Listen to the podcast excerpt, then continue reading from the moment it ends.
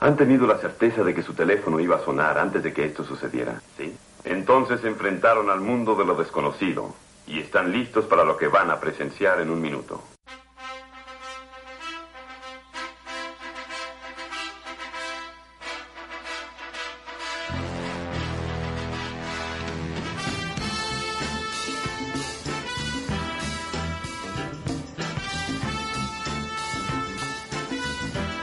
Todos los magos deberíamos ser como Rocky Balboa, generar el efecto del héroe caído, pero que al final sale victorioso, y generar esa empatía en el público que te amen y te quieran volver a ver y a ver y a ver. Y para eso, hoy analizamos el siguiente libro que te enseñará cómo hacerlo. Hoy presentamos La buena magia de Darwin Ortiz.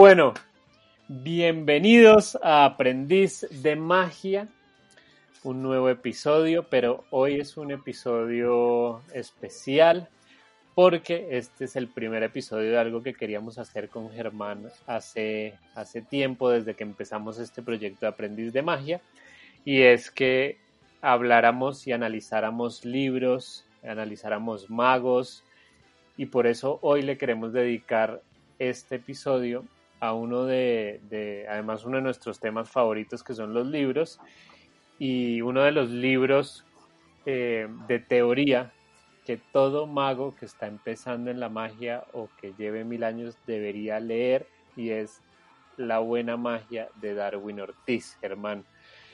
Eh, ¿Usted leyó ese libro? ¿Lo tiene? Pues claro que sí, Alejo. Este es de hecho en las entrevistas que he hecho en Pasto Magic uno de los libros que más recomiendan. De hecho, por eso es que vamos a hablar de él. Obviamente que tengo un libro, obviamente que lo leí y me encantó, me fascinó y de eso también vamos a estar hablando. Em, y pues claro, ¿no? Si tanta gente, si tantos magos lo recomiendan, pues debe ser por algo. Buenísimo, así que hoy nos vamos a sumergir en la, en la buena magia de Darwin Ortiz, pero ¿por qué lo recomiendan tanto? ¿Por qué usted cree que es un libro tan importante? Pues yo creo que por varias razones, ¿no? La primera es porque tiene mucha información valiosa, pero muchísima, muchísima, muchísima, que además usted la pone en práctica y funciona. Pero sobre todo porque este libro es muy fácil de leer. Tiene ejemplos prácticos, consejos además que te abren mucho la cabeza. Es de esos libros donde te encuentras diciendo que sí con la cabeza como cada dos párrafos. Claro, claro, eso es muy chévere. Y además está escrito de una forma que nos encanta a los magos, criticando a los otros. Sí, no, está bueno eso. Hay que decir que pues es un libro de teoría, no hay un, ningún juego de magia, pero sí enseña muchísimo.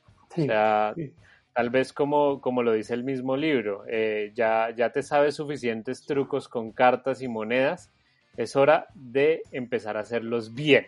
Eso ya es brutal.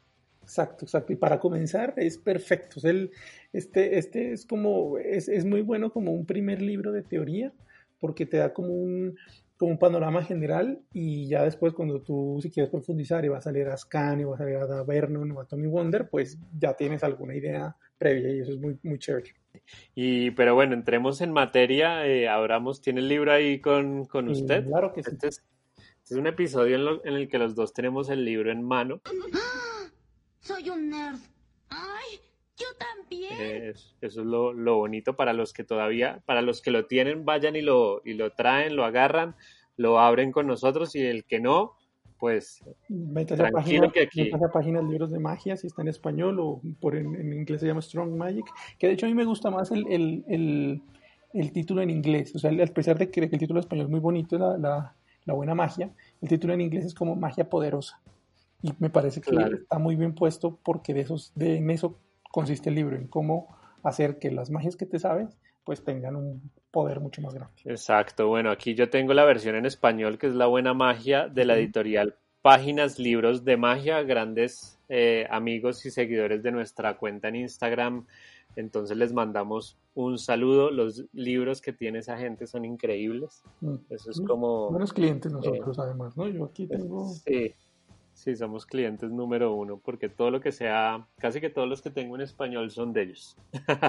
Sí, Pero bueno, empieza el libro, uno lo abre. Obviamente tiene el obligado prólogo de, de Juan Tamariz. Eh, creo que todos los libros en español empiezan con un prólogo de, de Juan Tamariz, ¿no? no, pero ahí va. Yo ahí creo va, que- ahí va. Yo creo que Juan Tamariz ha escrito más prólogos que libros. No creo, sí, ¿será? Sería bueno saber, pero en el prólogo, como siempre, es buenísimo. Hay una cosa que yo escuché el otro día en una conferencia de magia que me encantó. La gente cuando tiene un libro, por lo general, el prólogo y la introducción, como que uno a veces ni los lee, los pasa rápido. Y alguien, un mago el otro día dijo, a mí lo que más me gusta de los libros de magia es el prólogo y la, y la introducción, porque es donde está la teoría y es donde uno más aprende magia. El resto son explicaciones de juegos. Así dijo ese mago y, y me hizo ver los libros de otra forma y es, y es increíble. Eh, me gustó muchísimo ese, ese pensamiento. Sí. Y acá empieza con dos prólogos muy buenos. Sí, si uno, si uno se va a comprar un libro, léalo todo. Y me encanta la frase con la que empieza el libro. Empieza con una frase del gran René Lavand que dice, la voy a leer tal cual. Alguien crea un juego, mucha gente lo perfecciona, pero su éxito final frente a un público depende de la persona que lo presenta.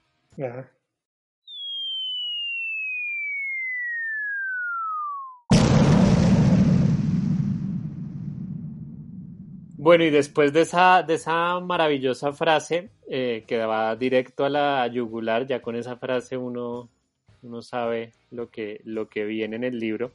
A mí me encanta que, que casi que nos, acaba- nos va a contradecir el propio autor, Sí. porque muchos, él dice, voy a leer esta parte, dice, es probable que muchos consideren este libro como una obra teórica.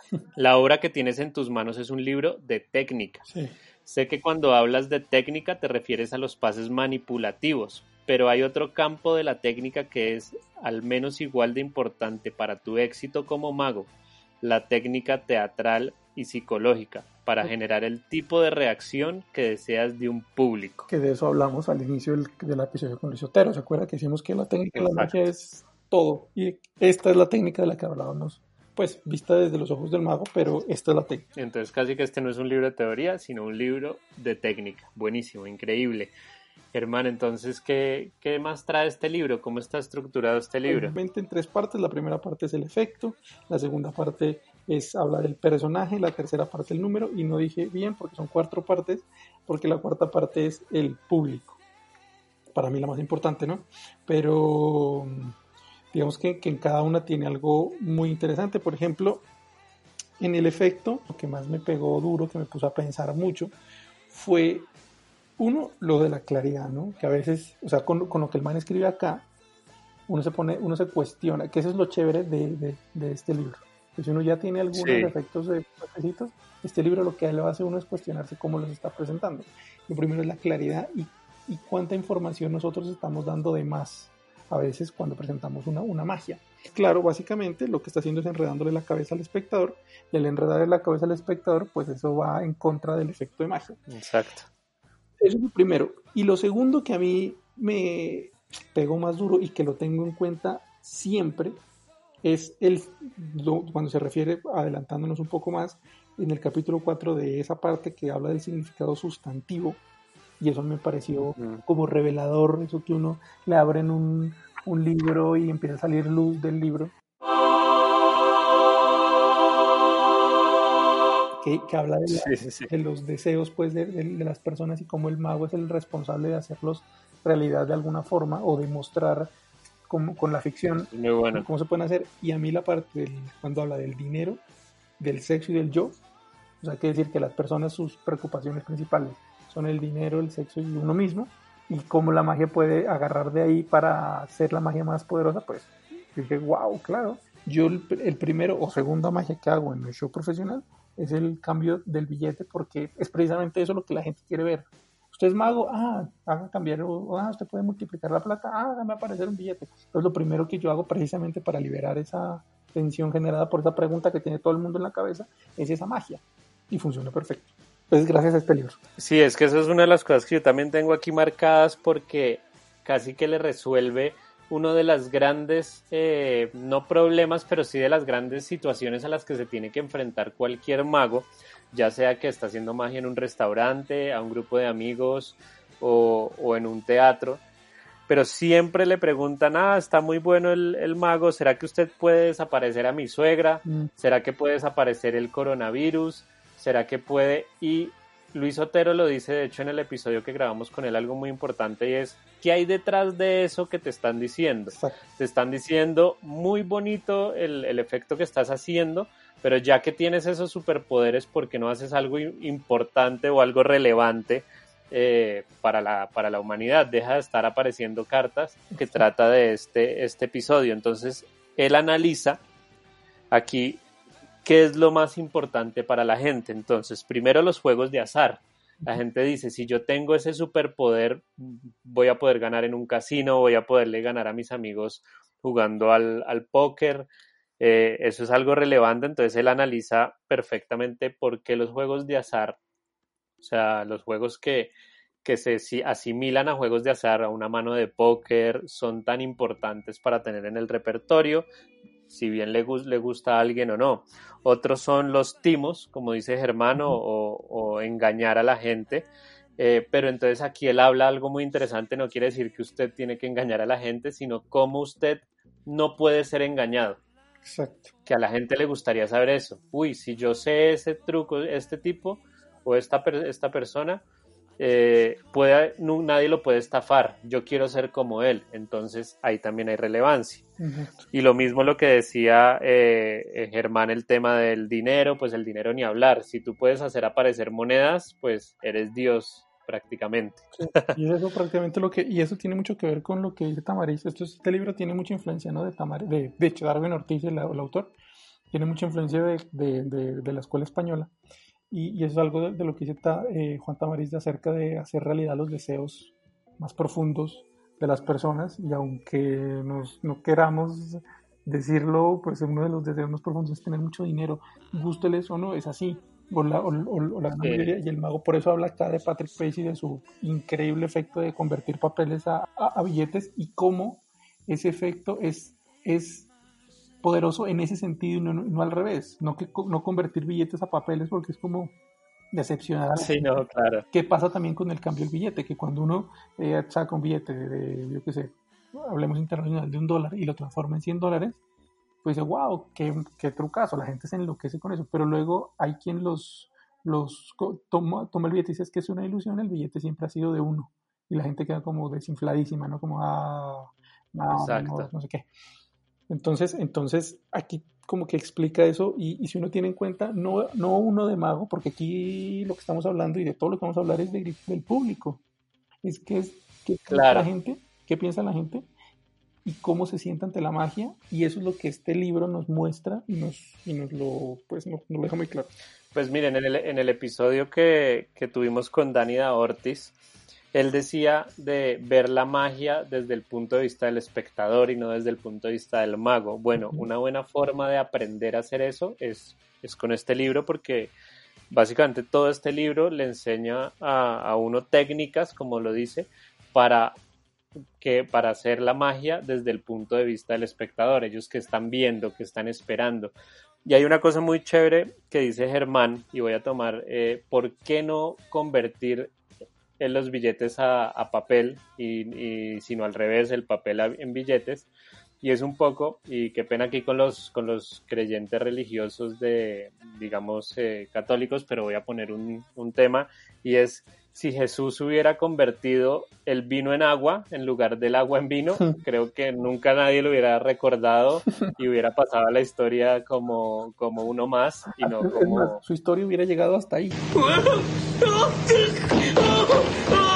¡Sálvame, Jesús! Exacto, exacto. Y es que con eso doy pie a este, a lo que dice el prólogo que me encanta, y es la magia memorable o sea, más allá de hacer el efecto bien, más allá de hacer el truco bien, más allá de sabértelo bien y que sea un gran truco, uno tiene que trabajar para que la gente se acuerde de lo que uno hizo. ¿sí? Y eso empieza acá con, con el tema de la, de la magia eh, memorable y es como casi que esa primera impresión que uno, que uno genera como mago eh, y empieza ahí a analizar, por ejemplo, el tema de la experiencia mágica para los, para los espectadores, ¿sí? Eh, y la actitud desafiante, que lo hablamos también en, en un episodio que es muy bueno, que dice que hay mucha gente en este mundo que odia la, la magia. ¿cierto? Porque precisamente eh, vieron un mago que, que no solo no se o sea, se acuerdan de él, pero por lo malo, no por lo mal mago, sino también por lo mal la persona que, que fue. Sí, exacto, ¿no?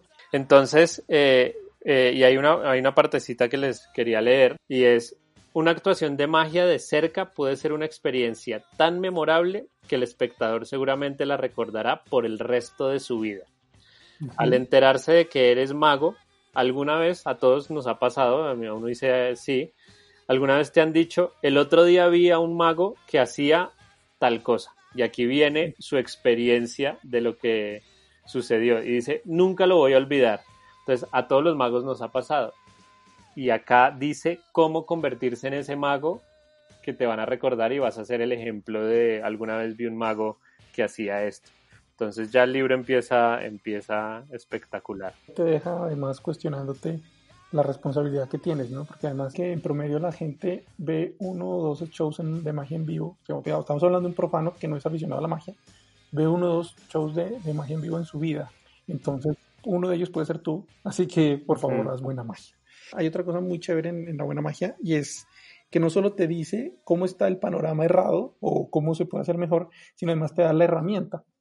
Y en muchos casos, Claro. que, una de las cosas que me gustaron a mí son herramientas de comedia o son em, ejemplos de comediantes. Que por ahí Sí. habla de Seinfeld, por ahí habla de George Carlin y De Lenny Bruce. del Lenny Bruce, exacto. Y, y, y yo me acuerdo, que yo lo estoy buscando acá, que lo tenía aquí, que es, aquí está, de la experiencia universal, que es algo que son, que es básicamente lo que hacen los, los, los comediantes y cómo lo conectamos. Que dice, habla exactamente de, de, de, Seinfeld, que para crear como ese interés, ¿no? Narra algo como el chiste que dice que se han dado cuenta que cada vez que van a la lavandería, incluso con los calcetines emparejados, al regresar siempre queda alguno sin pareja. Entonces todo el mundo se ríe, se, se, se, se pone en esa situación, ¿no? De todas esas, esas cosas que nos pasan a todos, que uno cree que le pasan a uno solo, pero que nos pasan a todos, y a partir de ahí arranca la magia. Entonces, eso es una herramienta, pero increíblemente poderosa para, para, para nosotros como, como magos. Exactamente, a mí me encanta porque el libro también está estructurado primero eh, desde, no, no desde el efecto, que eso a mí me gusta, no desde, de hecho el libro cuando uno lo abre no habla de cómo, qué tienes que hacer para que tu efecto o el truco sea bueno o la estructura sea buena, no, empieza hablando es de la persona, Ujú. no del personaje, sino de la persona, de qué tienes que hacer tú para ser memorable, para hacer magia que le guste a la gente, de qué temas tienes que hablar, eh, qué tienes que decir, qué no tienes que decir. O sea, primero ya si uno se lee y se devora y se estudia esa primera parte, haciendo los mismos trucos que hacen los otros magos, vas a ser mejor, como dice la frase de René Laván con la que empieza. que es lo que me encantó a mí también. O sea, es que este libro de verdad es que es muy chévere, a mí me encanta.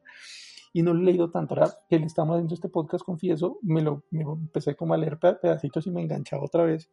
Y es que habla de, de, de cómo se relaciona la magia con otras artes además, ¿cierto? Habla de pintura, Sí. de comedia, de dibujos animados, del cine, de cómo, además esto, y eso tiene mucho de eso, de cómo es la magia es tan parecida a una buena película. Entonces, pues por ahí también es muy chévere. Sí, no, es, es, esto es muy bueno porque, porque además, em, por ejemplo, hay un tema ya pasando, después de hablar de la, de la persona, te empieza a hablar de la estructura del juego. Y eso a mí me encanta, como primero hay que captar el interés, ¿sí? Eh, cómo, se, cómo captar el interés, no, no solo te dice, eh, paso uno, Sí. captar el interés, debes captar el interés porque es muy importante, pues obvio, todos lo sabemos, pero más allá te dice cómo hacerlo. Sí, dice con una pregunta intrigante. O, y desarrolla eso. O haciéndole preguntas al espectador. O haciendo la pregunta invertida. o el acceso intrigante, el efecto introductorio, mejor dicho. Como, eh, como se- con lo que hace Dani, ¿no? Que es, que es establecer como el reto para que, que, que, que es imposible. Como sigue ahí, ¿no? Como hace Henry Evans, básicamente, que es, tú mezclas la, la baraja, tú nombras una carta, tú nombras un número, y cuando esté la baraja aquí, va a estar la carta en ese número. Dice, no, no puede ser, es- pues obviamente quiero saber, quiero verlo. Exacto, entonces le dice a uno, primero hay que captar la atención, después se le llama ir a más. Dice, ¿en qué consiste ir a más? Dice, eh, cita a Cowles Strickland, ¿sí? que dice, siempre hay que hacer que parezca que lo que viene es más importante y más, y más interesante que lo que acaba de pasar. Y después de eso viene el suspenso y la sorpresa. Entonces, casi que le enseña a uno a estructurar una rutina y un efecto de ma- o un efecto de magia como si fuera una película, incluso menciona a Hitchcock como lo hizo Danny da Ortiz, porque te enseña cómo empezar con la intriga, captar la atención, después cómo decirle a la gente, espere que lo que viene va a estar mejor, después hay una pausa para el suspenso y después el puño final que es la sorpresa. ¿Cómo hacer que la magia, se- cómo hacer que, la, que el momento de la magia sea más mágico gracias a la estructura? Y esto, y eso es algo que es muy importante decirlo en este momento, hasta aquí ya tienen un montón de trabajo. Es que esto no es fácil, ¿no? esto no, no es fácil, pero lo bueno de que esto no sea fácil y que necesite tanto trabajo es que va a valer muchísimo la pena. Si ustedes siguen, nomás, es que nomás con la primera parte, con que le hagan caso a la primera parte, les juro que cualquier, con cualquier truco que hagan, lo van a mejorar en un 200%. Exacto, exactamente. Y hay algo Eh, que me gustó ahí, lo del clímax. No- yo me acuerdo mucho que yo leí lo, lo, del, lo del clímax y del anticlímax. El clímax y el anticlímax. Sí. que de hecho eh, eso es muy de, de, de Juan Tamariz también, pero que es de tener mucho cuidado, porque a veces en eso pecamos mucho los magos a la hora de ensayar y cuando estamos sacando como una versión propia que empezamos como a ver posibilidades diciendo, ah, pero podría hacer esto al final, ah, pero ¿por qué al final no mejor remato con esto? Ah, pero eso, eso de estarle agregando cosas, uno tiene que tener mucho Sí. cuidado. Y en este libro precisamente te, te, te dice qué cosas, a qué cosas tienes que tenerle mucho cuidado. O sea, que eh, te lo voy a decir que es como un anti, que es como el anticlímax, que el anticlímax se da porque mm, eh, no sé, da una información de más que no había dado al inicio, que mm, es una mala secuencia. Bueno, un montón. Sí, porque se daña, el- porque a veces el juego no es tan poderoso como, como uno cree que debería ser. Eh, de hecho, vamos a explicar para él qué es el término anticlímax. Aquí dice, el término anticlímax aparece de vez en cuando en los escritos mágicos y el modo en que se emplea deja claro que la mayoría de estos autores no entienden lo que significa, le, le da palo a, a los otros autores. Como dijo Germán, es un libro que critica a otros magos, como lo suelen hacer los magos. Y dice, empecemos pues con una definición. Entonces aquí va a definir. Un anticlímax es algo que produce una desilusión después del clímax, debido a su trivialidad en comparación con el clímax mismo. Entonces, el término anticlímax no es en sí un segundo clímax, aunque como vimos al hablar de la sorpresa, un segundo clímax sí puede ser un anticlímax si no es tan fuerte como el que le precede.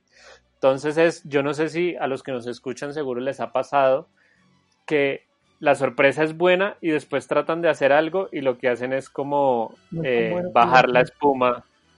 Exacto, bajar el asombro, basar- ba- dañar el efecto, Y el- dañar el efecto. Y el, Sí. y el ejemplo, y el ejemplo que es que creo que es el ejemplo que da todo el mundo. No, no, no, no, no solo Darwin Ortiz, es el triunfo de Vernon.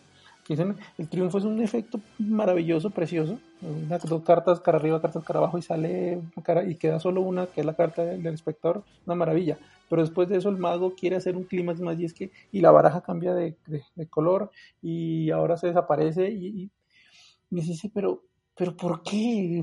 Ta- También está en, en, en en ser uno como, no sé, humilde y, y, y decir, ok, hasta aquí, y aquí paró el efecto y hasta aquí está bien. Es como le diría el, el amigo al amigo borracho en el bar que le está hablando, que le está cayendo o está ligando con una chica. Hay que saber cuándo parar. Exactamente. Se me ocurrieron ejemplos sexuales, pero eso se los dejamos a Merpin en su, en su podcast. eh, ¿Vieron eso? Muy bueno, allá pueden ver esos ejemplos.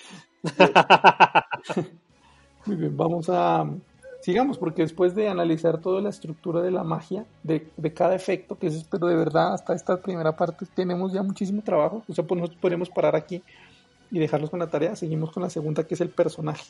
Como, como te, es como un regaño, básicamente, lo que hace Darwin Ortiz. Es como Sí. que mira, mira lo que estás pasando por alto a veces, por el ego, porque estás ciego con que crees que puedes hacer el truco suficiente, pero estás pasando por alto que tú con tu personalidad puedes potenciar. Y eso es a lo que se refiere. Y no les traemos noticias alentadoras con respecto al episodio que hablamos sobre el personaje y que Merpin nos regañó y todo, nos retó, como dicen en, en Argentina. Pero es verdad, o sea, no es un camino corto, eh, no es eh, un camino, eh, digamos, fácil, pero piensen una cosa cuando, cuando estén pensando su personalidad, su personaje en escena, y aquí dice, el objetivo principal de la personalidad o el personaje del mago, dicho por Dar- Darwin Ortiz, dice, la próxima vez que contrate a un mago, quiero que sea Darwin Ortiz. Esa es la frase que le tiene que quedar a la gente en la cabeza y eso no solo está en qué tan bueno seas, sino en quién hizo, a quién contrató la persona, si es un tipo rebelde, descuidado, pues que sea, que sea bueno, tampoco tienen todos que vestirse de frac y, y peinarse, porque si no, Mario López eh, no existiría. Y Tamari.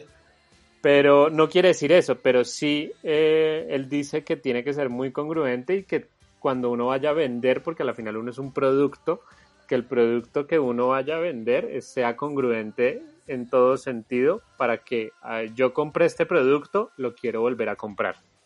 Claro, aquí es donde dice, no sé si aquí es donde dice, pero que, que la gente no te tiene que recordar por lo que hiciste, sino por, no, no te tiene que recordar por la magia que haces, sino por la persona.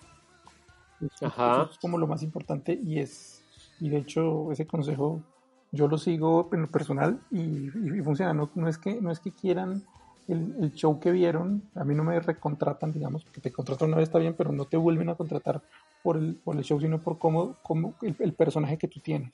No importa lo que hagas, te quieren es a ti haciendo eh, que cojas la, la baraja o las monedas o lo que estés haciendo, pero te, te quieren Sí. ver a ti, tu personalidad. Eso pasa con Merpin, por ejemplo, pasa con todos estos que hemos nombrado.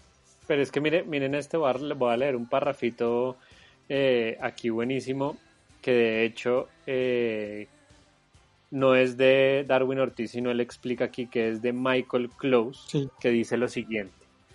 Yo prefiero considerar al mago como la pantalla de un cine. La pantalla es el medio que nos permite ver la película.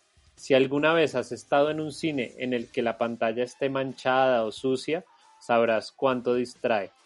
Te haces más consciente de la pantalla y te centras menos en la película. El mago es el medio a través del cual los espectadores presencian hechos imposibles. Entonces es brutal. El trabajo de un mago es venderse a sí mismo.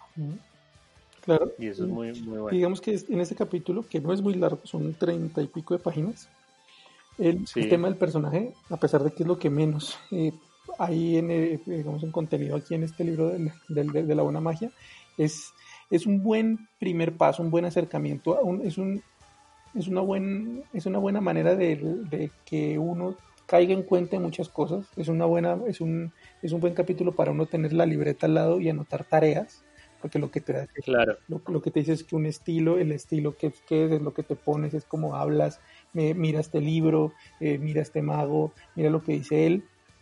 Y, y es un buen, un buen punto de inicio para lo que tú puedes llegar a desarrollar, que como no, no lo dijo Mer- Merpin, es un desarrollo constante que no tiene fin, pero tienes que comenzar en algún punto y esto es un buen punto para empezar. Una cosa muy buena y es que mira el personaje, creo que desde un punto de vista en la que muy pocos artistas miran el personaje. La, por lo general el objetivo de tener un personaje o una personalidad propia en escena, una persona como se dice en stand-up comedy, es para diferenciarse de los demás, es para tener un personaje original, eso es que está bien, ojo, es un objetivo válido. Pero aquí hay una cosa muy buena y es que dice que una de las razones para tener el personaje precisamente es porque ese es el empaque del producto que la gente va a comprar. Tiene que estar acorde al público que le quieres llegar. Mi, mi libro está bien rayado, me gusta rayar los libros. Una frase de, de, un, de un libro que cita que se llama como los elementos de la puesta en escena, de, de- no, de, la escritura de guion, que dice que un personaje se revela mediante lo que hace. Es una frase simple pero profunda. Los espectadores deciden qué tipo de persona eres por lo que te vean hacer. Por lo tanto, no, no solo es el personaje, sino también la magia, ¿no? O sea, pilas. Vamos con la tercera. ¿Avanzamos o tiene algo más que decir? Sí, sí, sí, no, vamos, sí, vamos. sigamos, sigamos. La tercera parte es el número. El número, dice, no, pero sería como el acto, básicamente, ¿no? Es como el. Es como el, es lo que nos dice es cómo hacer un, un, un show de magia, como, como debería ser un show de magia de cerca, ¿no? En, en el, que es muy bueno porque dice el primer juego, cual, ojo, él habla de magia de cerca, pero yo creo que esto extrapola para todo. es para cualquier, es, exacto. Eh, y es muy bueno porque le dice cómo debe ser el primer juego. Después le dice ir a más. ¿Se acuerdan que él habla más, más atrás en el libro? Dice que, que, lo importante de la estructura es después ir a más. Entonces aquí cómo es ir a más con el siguiente efecto y cómo debe ser el último juego que eso es, que eso es muy bueno. Y aquí creo que él manda una, una, un ejemplo, no sé si es en esta parte o más adelante, dice que los cantantes tienen todo tan bien puestecito, tan estructurado para la emoción del, de la gente, que esa parte donde sale el, antes de acabar el show, del, último juego, antes de, acabar dicen como, bueno, esta es mi última canción, anuncian que es, que es, la, que, es la última canción, la cantan, pero de, después de eso dicen, no, pero ustedes han sido un público maravilloso, no puedo dejar yo atrás eh, darles algo más, y cantan una más. Pero dicen, eso, está, eso lo hacen en todos y cada uno de los shows, eso está medidito para que la emoción de la gente pues vaya creciendo, pues. Pero pues yo creo que eso lo, lo aprendí acá y, y, a veces, no, y, y pues yo digo, yo tengo ese, y tener esa herramienta en la caja de uno personal es una maravilla que me he sentido súper bien en este, en este show y tengo una magia más que, que regalar, que uno sabe que es la mejor para acabar y que además con eso el público queda súper agradecido, por más que que, que, después en el carro a los dos días digan, sí, será que el mago nos regaló uno, o sea, lo con todo el mundo.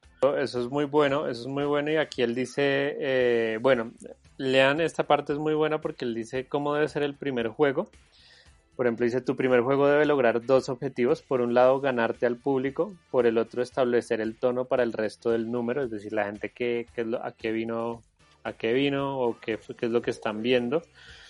Y habla una cosa del último juego, que aquí hay, que es un poco lo que dice Germán.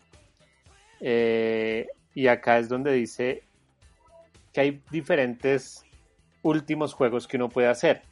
Dice, tiene que ser el último juego, tiene que ser muy fuerte, eso sí lo dice ahí, no importa. Tiene que ser que provoque una explosión, eh, como ya es el efecto que, destapa la botella de champaña, por así decirlo. Eh, pero también dice, hay dos tipos de juegos particularmente efectivos para lograrlo. O sea, te está diciendo eh, cuáles juegos, cuáles tipos de juegos pueden funcionar más o menos para que ya sepas qué juego hacer de, del final. Hay una cosa que yo quiero complementar del último juego acá, como está explicado acá, con una cosa que dijo Merpin en una conferencia en la que yo estuve que me gustó mucho. Eh, muy corta la voy a decir porque pues no voy a contar la, la conferencia de Merpin por si la van a ver. Pero eh, él dice que, y con eso que es que se me ocurrió porque por lo que dijo Germán, de tener un show bajo la man, un último juego bajo la manga eh, que es como ese, esa, adicional que uno le da al público. Pero entonces Merpin lo que decía era, hay que acabar con un juego fuerte, pero después tener un efecto como traído del, como lo hacen en el circo, y es un efecto que sea festivo, llama Merpin. Entonces me parece chévere eso que está diciendo Germán, porque ese último efecto puede ser ese efecto, uno termina con el efecto fuerte, aplausos y todo, y uno hace un último efecto festivo. ¿Qué quiere decir festivo? Pues el efecto eh, alegre, pero también que se vea muy, por ejemplo, el de la nieve, que es con el que muchos magos terminan, el generando la nieve, o, o por ejemplo que salgan luces de colores, que salga fuego, que salga confeti, eh, algo que si bien puede que no sea muy fuerte, pero que sí haga, genere como que la gente se quiera ya parar que es lo equivalente a, como a cuando en el circo al final salen absolutamente todos los artistas que estuvieron Sí. en, el, en el acto haciendo pequeños acticos. Entonces el malabarista sale haciendo malabares y ver todo eso puesto en escena es como una fiesta. Sí, porque acuérdense también, y no sé si también lo dice acá o en otro libro, es que ese sentimiento del último juego es el que se llevan a la casa. Entonces, ¿cómo quieres que, que se vaya al público Sí. de tu show? Y hay algo que me parece súper importante. No, pues súper importante no, es un consejito chévere que dice ahí Darwin Ortiz, es que es, es anunciar que el último juego es el último juego porque para que se prepare la gente para el aplauso final, sin decirlo. Y eso es muy chévere, pues entonces ya no es, no es, el, no es el aplauso de, ah, qué, qué, qué buena magia, el, el normal, sino es el aplauso de despedir al artista, que es muy diferente. Exacto. Muy bien, y después de todo Exactamente. este tema de la del ver, porque aquí nos enseña de, de que todo tiene que tener, una- la, no he dicho, la palabra clave en esta parte es unidad, ¿no? Es que todo tiene que Claro. que con el personaje, que, que todo, todo eso tiene que tener una unidad, tiene que haber una unidad en los Una accesorios, congruencia. una unidad en, en el, no solo en el vestir, en los accesorios, en el, en du- durante el show, con, donde la, con los trucos que haces, claro, sino que además hay una, es muy importante, aquí lo tengo subrayado, dice los motivos. Muy importante. A mí eso- me encantó esta parte y la tengo aquí subrayada casi todo. Yo no sé, es como que debí no subrayar más bien. tengo todo. Dice, dice motivos. Dice, un motivo no debe confundirse con un tema. Un tema puede estar presente en cada uno de los efectos. Es el hilo conductor de todos los componentes. Si algún efecto no es congruente con el tema, el número entero se debilita. Un motivo no es algo que se mantiene constante durante todo el número, es más bien reaparece periódicamente. El mago puede hacer uno, incluso uno o varios efectos en los cuales no aparezca, pero el motivo surgirá con bastante frecuencia para dar a la actuación un sentido de continuidad y una congruencia visual. Entonces, por ejemplo, Muy bueno. Sí, claro. No, yo, yo descubrí, yo esto lo, como que cuando aprendí estando, me, me hizo, me hizo como clic. Cuando dije, ah, ya entendí. Entonces, el personaje en el stand-up, que yo, que yo jodo con que yo soy de Pasto, ¿no? para los que no saben y no están escuchando, Pasto es la ciudad donde están las personas más inteligentes de Colombia. Ese es mi motivo. Es porque es, lo, lo que yo saco como a relucir a ratos, a ratos, pero hace parte de un todo en el show y en el personaje. El motivo es lo que te hace estar ahí. Entonces yo estoy aquí porque y eh, por eso hay una cosa que él habla durante todo el durante todo el libro y es que uno es el digamos uno es un personaje que es como el protagonista de, de una película. Entonces, si ustedes ven en las películas y en los libros, los personajes siempre tienen un motivo. Entonces está el personaje que está buscando a otra persona para porque la tiene que rescatar o está buscando todo el tiempo la cura contra eh, X enfermedad. Entonces siempre es bueno eh, porque está uno ahí, que, cuál es el motivo por el que usted esté ahí como personaje. Es que yo quiero eh, leerle la mente a la gente, yo quiero hacer feliz a la gente. Y hay una cosa muy buena que de hecho a mí me sirvió en un show que tuve hace poquito, que él habla del héroe caído. Este Ah. libro habla del, del héroe caído, que es muy bueno y es si ustedes ven una película en que el héroe gana todo el tiempo y es súper poderoso y, y es súper inteligente y nadie lo puede mentir, es el peor héroe del mundo. Incluso hay una anécdota muy buena que creo que fue Germán el que me la contó, y es que Superman cuando, cuando salió Superman, Superman era súper poderoso, nadie lo podía eh, matar, todo era perfecto y tuvieron que la gente no le gustaba Superman y cuando crearon la kriptonita, es decir, ah, Superman puede morir y ahí la gente le encantó. claro. Entonces, el héroe caído es lo mismo que una película, por ejemplo, de Rocky, que en Rocky uno ve y durante los 10 minutos que dura la pelea, 8 minutos le están pegando a Rocky y lo están volviendo nada. Sí, Y dos, solo dos minutos, Rocky gana. Sí, exacto, pero es, es Entonces- la empatía. Exactamente. ¿Y qué tiene que ver eso con magia? Que es que también hablábamos del fallo en uno de los, de los, de los primeros episodios en los que hablamos acá en Aprendiz de Magia, y era que está bien parecer que el mago, uy, esta no le va a salir. Uy, aquí, aquí se está enredando, esta no es la carta que yo elegí, eh, se le prendió fuego la, la manga, todo le va a salir mal. Y la gente empieza a sufrir y empieza a sufrir con uno. Eh, y hay gente que dice, no, tranquilo, tranquilo, es parte del efecto, él ya practicó, y otro dice, no, no, no, si le está saliendo mal, ¿qué vamos a hacer? Y al final sale triunfante, es decir, no queda uno al ruso y hace que el aplauso sea mucho mejor. Exacto, exacto.